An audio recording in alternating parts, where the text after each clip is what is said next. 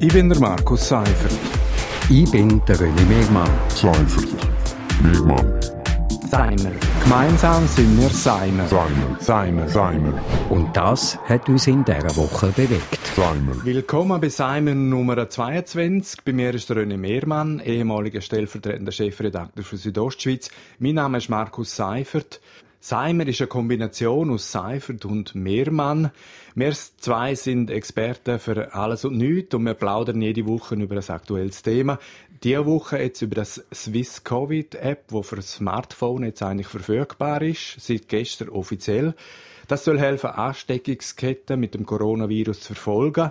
Man kriegt eine Meldung, wenn man in den letzten 14 Tagen länger als 15 Minuten näher als zwei Meter mit jemandem Kontakt hat, der positiv auf Covid-19 getestet worden ist. Man hat jetzt lange über das App diskutiert. An erster Stelle ist immer Datenschutz gestanden. Was wird wo und wie gespeichert? Wer hat Zugriff auf meine Daten? Röne, du hast die App installiert. Äh, bist du so sorglos mit deinen Daten?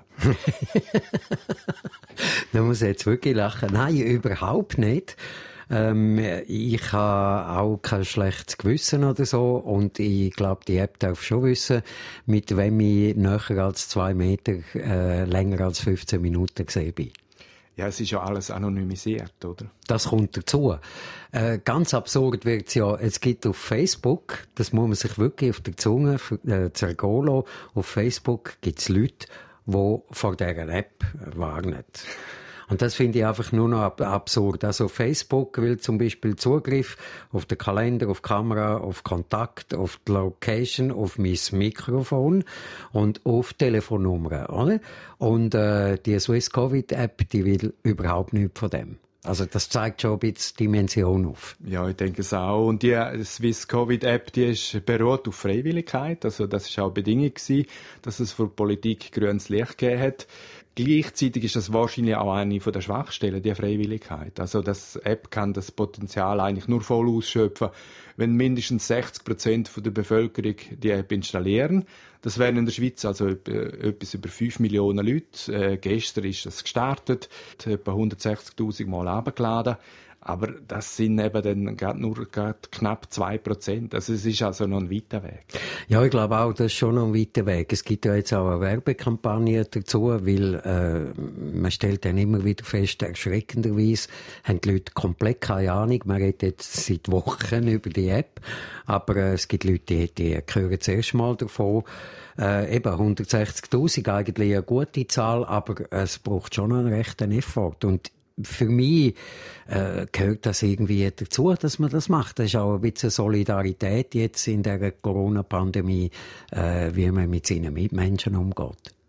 Jetzt die Installation, das ist eine Sache, äh, kann man recht äh, schnell und einfach machen. Freiwillig bleibt aber auch, ob man dann beispielsweise die Empfehlungen bei einem Alarm, also ob man dann wirklich äh, die Quarantäne befolgt. Also zumindest äh, ist inzwischen erklärt, dass der Erwerbsausfall dann bei Quarantäne zahlt würde. Aber die App bedingt eben auch äh, eigentlich ein neues Smartphone. Also laut Schätzung haben etwa 20% der Leute ein zu altes Teil, weil das nötige Betriebssystem drauf nicht läuft.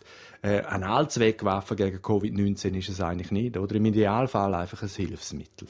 Das glaube ich auch. Es ist ein Hilfsmittel, wegen dem geht, äh, geht äh, der Coronavirus nicht weg. Äh, es werden eben, es ist so ein bisschen, äh, vielleicht werden ein paar weniger Leute krank, weil man die Infektionskette kann zurückverfolgen kann. Und weil, äh, weil sich Leute, die mm, in der Nähe von jemandem sehen, wo, wo die Krankheit hat, äh, halt früh genug in Quarantäne begeben äh, Aber nein, das allerweltshilfsmittel ist es definitiv nicht. Es bleibt bei der Eigenverantwortung, also die Hygiene- und Abstandsregeln, die muss man weiterhin einhalten. Das ist ein ständiges Mantra, das wir auch wiederholen. Aber jetzt sogar die, die Zunahme der Fälle in Deutschland, die wahrscheinlich die zweite Welle jetzt in den USA und in Israel, das zeigt einfach, das Virus macht wirklich keine Ferien. Also es kann extrem schnell gehen und dann wieder Lockdown wieder zum Thema. Auf jeden Fall. Und das ist, glaube darum, darum müsste man auch die App abladen, oder? Also, wenn man, wenn man will verhindern, dass es wieder so ein, ein landesweiter Lockdown gibt, ich glaube, dann ist es einfach wichtig, dass man das Contact Tracing macht, dass man dann eben auch, äh, wenn man sich angesteckt hat, wenn man positiv getestet worden ist, dass man das auch eingibt in dieser App und quasi andere Leute warnen Das gehört einfach dazu. Da müssen wir einen Schlusspunkt machen an der Stelle. Das ist Seimer vom 26. Juni, das letzte vor der Sommerpause. Wir sind wieder da am 31. Juli. Äh, bis dann äh, kann man alle Folgen nachlesen auf Podcast beispielsweise. Stichwort Seimer. Äh, wir wünschen an dieser Stelle allen einen schönen und einen gesunden Sommer, mit oder ohne. Ich bin der Markus Seifert. Ich bin der René Megmann. Seifert. Megmann.